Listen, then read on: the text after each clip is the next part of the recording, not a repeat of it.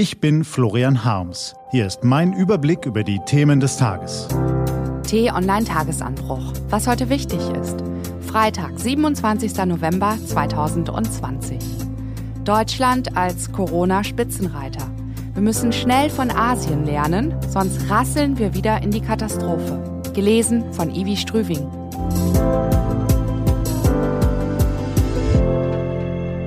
Bevor es losgeht, ein kurzer Spot. Sind wir noch ganz dicht?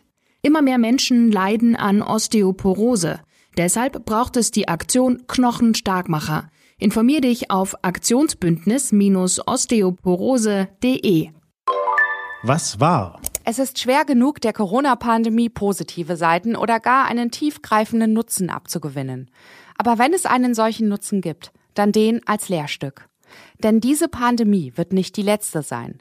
Das Vordringen des Menschen in ehemals unbesiedelte Naturräume, ihre Zersiedelung und Nutzung hat zu vermehrtem Kontakt zwischen unserer Spezies und den Wildtieren geführt, die gefährliche Krankheitserreger bergen, von Corona bis Ebola.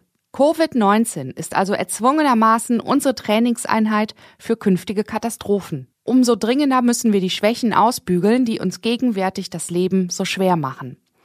Ein paar grundsätzliche Lektionen haben wir in Deutschland schnell gelernt und sie haben das Schlimmste verhindert. Auf die Wissenschaft hören zum Beispiel. Sich um breite Solidarität in der Bevölkerung bemühen, weil keine Behörde und kein Amtsträger die Rücksichtnahme herbeibefehlen kann. Aber wir müssen auch ernüchtert feststellen, auf den Corona-Demonstrationen hat sich nicht nur ein kleines Häufchen Verwirrter versammelt. Die Proteste sind gut besucht. Desinformation erfolgreich unter die Leute zu bringen, ist leichter als je zuvor. Populisten, Verführer und Vereinfacher ergreifen dankbar die Gelegenheit. Wir werden also dringend darüber reden müssen, wie wir die Verbreitung der Lügen bremsen. Dazu schreiben wir uns den Namen Mark Zuckerberg und die seiner Branchenkollegen schon mal dick auf unseren Aufgabenzettel. Aber das Silicon Valley ist nicht an allem schuld, was schief läuft. Das Ergebnis des Corona-Maßnahmenbasars der Bundeskanzlerin und der Ministerpräsidenten ist gestern hoch und runter kommentiert worden. Manche loben es als guten Kompromiss, andere, wie zum Beispiel FDP-Chef Christian Lindner, zerpflücken es in der Luft.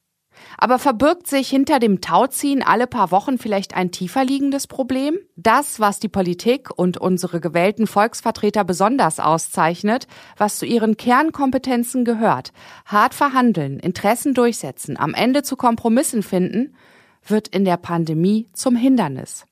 Denn der eigentliche Verhandlungspartner, das Virus, sitzt nicht mit am Tisch und hört auch nicht zu.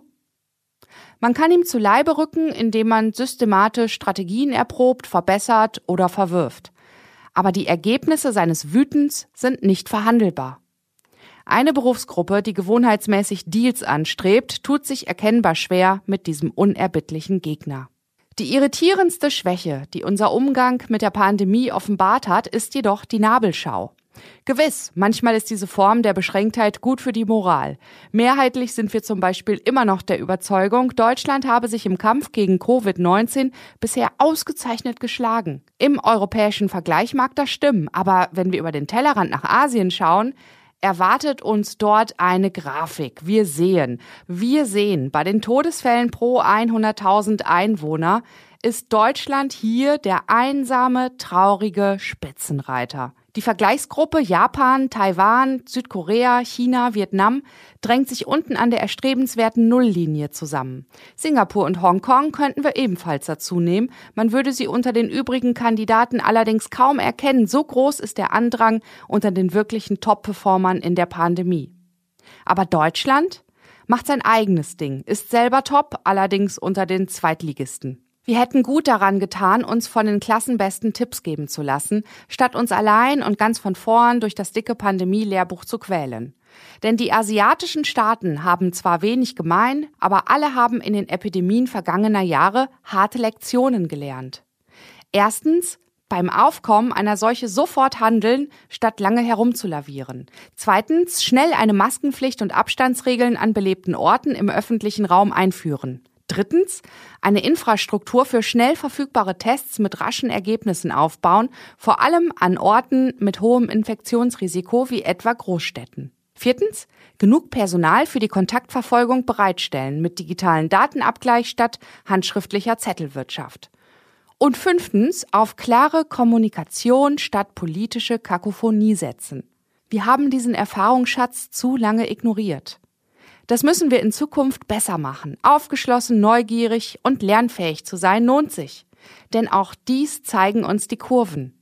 Wer nach der Pandemie die richtigen Konsequenzen gezogen hat, für den wird sich die Geschichte nicht wiederholen. Was steht an?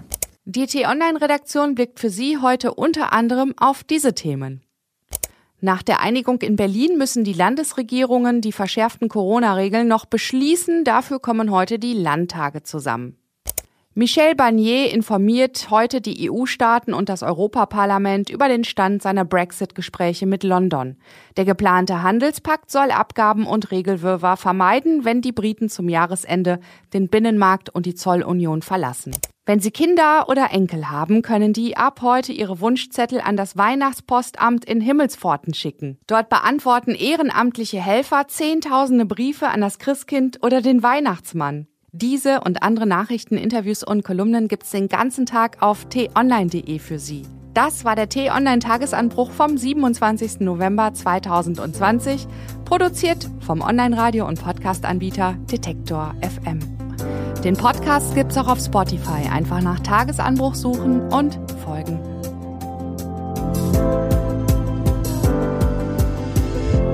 Ich wünsche Ihnen einen frohen Tag. Ihr Florian Harms.